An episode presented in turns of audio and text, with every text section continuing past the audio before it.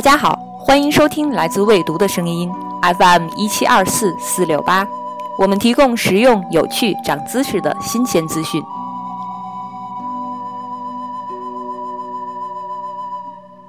最近一段时间，中国摄影师吕楠成为话题人物。在一些报道中，他从聚焦普通人生命状态的观察者，变成为国争光的英雄式的人物。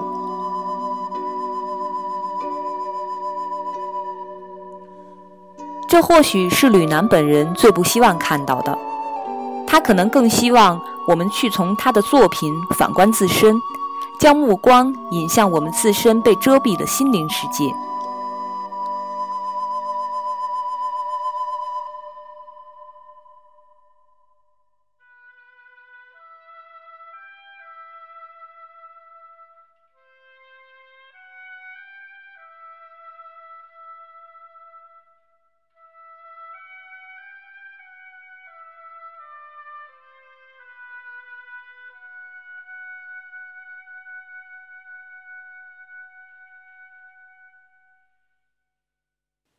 吕楠是谁？他曾说：“从1989年到现在，我都很清楚，干好了是例外，干不好是正常。”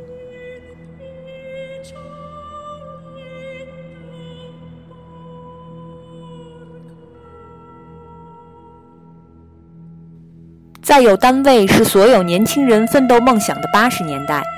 吕楠在民族画报工作五年后便辞去公职。怀抱我的作品比我活得长的愿望，开始了自由摄影师生涯。从那以后，吕楠没有了固定收入，生活和工作都靠借钱。吕楠笑着说：“索性认识了些极好的朋友，可是如果一不当心路上死了，立刻就成为债务未清者。”凭借其作品强大的感染力。一九九四年，吕楠成为了世界顶级摄影师俱乐部马格南图片社的签约摄影师。同时，吕楠还是唯一一位在素有摄影界的科学自然之称的《光圈》杂志上刊登过自己作品的中国当代摄影师。《光圈》杂志是由光圈基金会于一九五二年在纽约出版发行的非营利性出版物，每年出版春夏秋冬四期。出版以来，一直被认为是全世界摄影艺术界最为核心、权威的声音，以及最强有力的导师。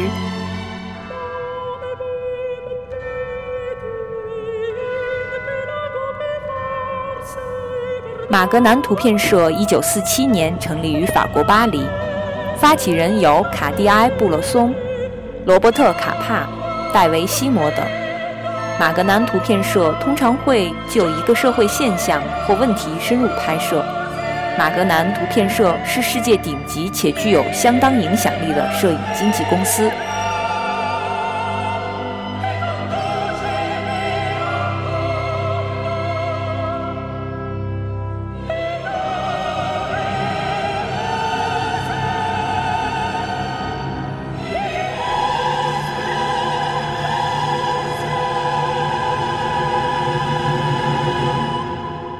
想要真正了解吕楠的摄影和他的思想，必不能离开他的三部曲。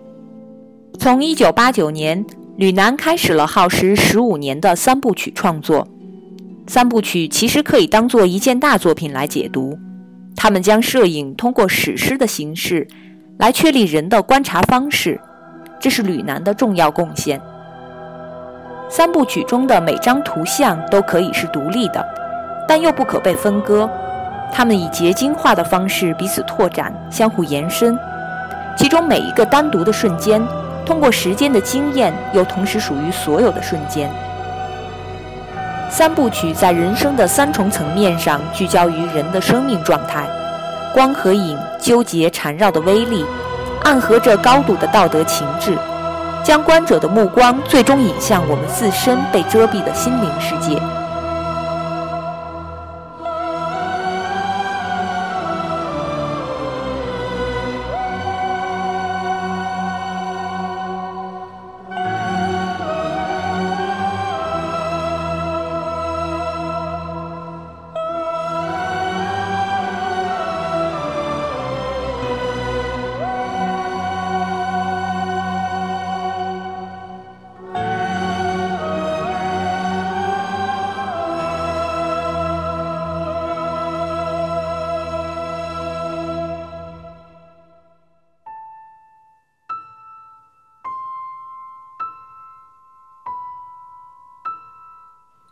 一九八九至一九九零，被遗忘的人，精神病人生存状况。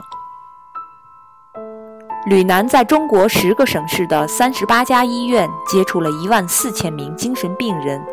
寻访了上百个患者家庭和流浪患者，完成了被遗忘的人的拍摄，由此开启了吕南将三部曲作为一部大作品来拍摄的序幕。吕南在这部作品中真实有力地呈现了被遗忘的一群人的生存状况，并提示我们对他们的遗忘或许意味着我们所向往的完美也将无法成长。尽管拍摄的是精神病患者，但在照片中，吕南努力从中发现着他们作为人的尊严。因此，从他的镜头中，我们看到的是一个个端正而又宁静的身影。不见一丝由错乱而带来的悲苦与窘迫。在拍摄这套关于精神病人影集的时候，吕南在很多照片旁边都有简短说明，写下了病人的姓名、家庭、住院前后的基本状况。吕南事后解释写下说明文字的目的，就是为了不把他们的苦难当做他们的职业。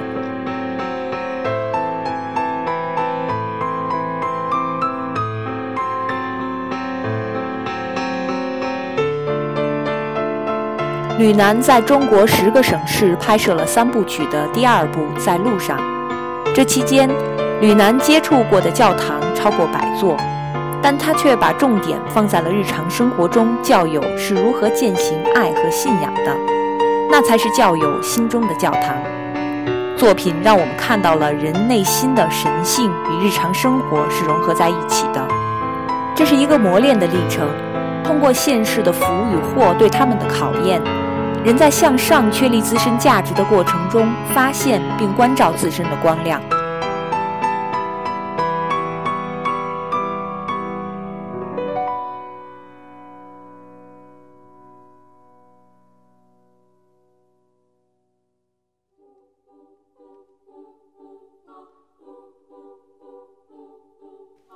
一九九六至二零零四，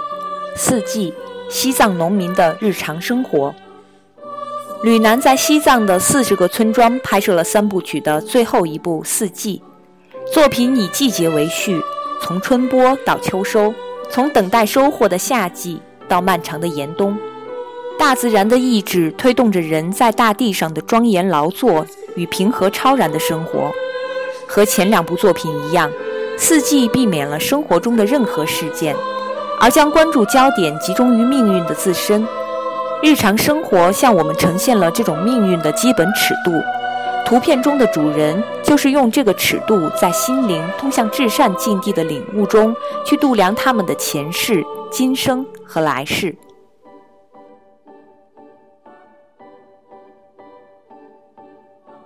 西藏成为了整个三部曲中吕南付出汗水最多的土地。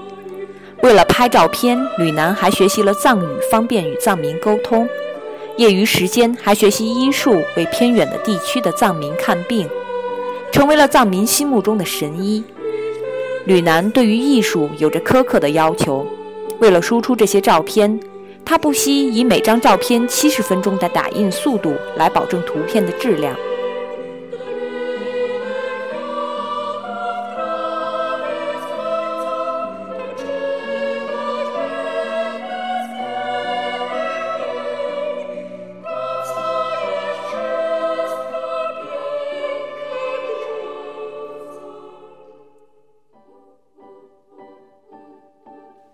二零零六年六月至九月，吕南在缅甸善邦第一特区的羊龙寨监狱和果敢县劳教所工作了三个月。这片区域是缅甸传统的罂粟种植区域，被称为泛金三角地区。此次缅甸之行，吕南一共拍摄了五百个胶卷，最终精选出几十幅照片，结集成了《缅北监狱》。其中震撼的画面讲述着毒品对人性尊严的破坏。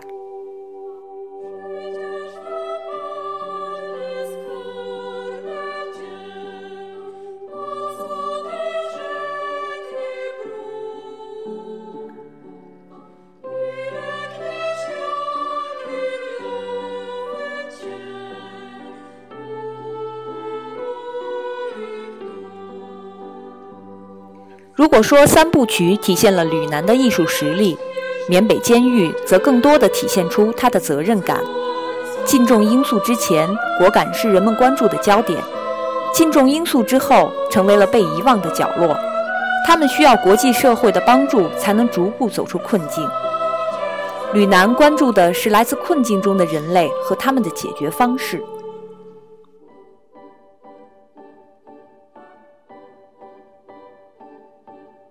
人民摄影评论：从这些照片中，我们能嗅到被人遗忘的人中的某些味道。在监狱或精神病院这样的封闭而隐秘的环境中，囚禁的不是毒品犯人或精神病人，而是人。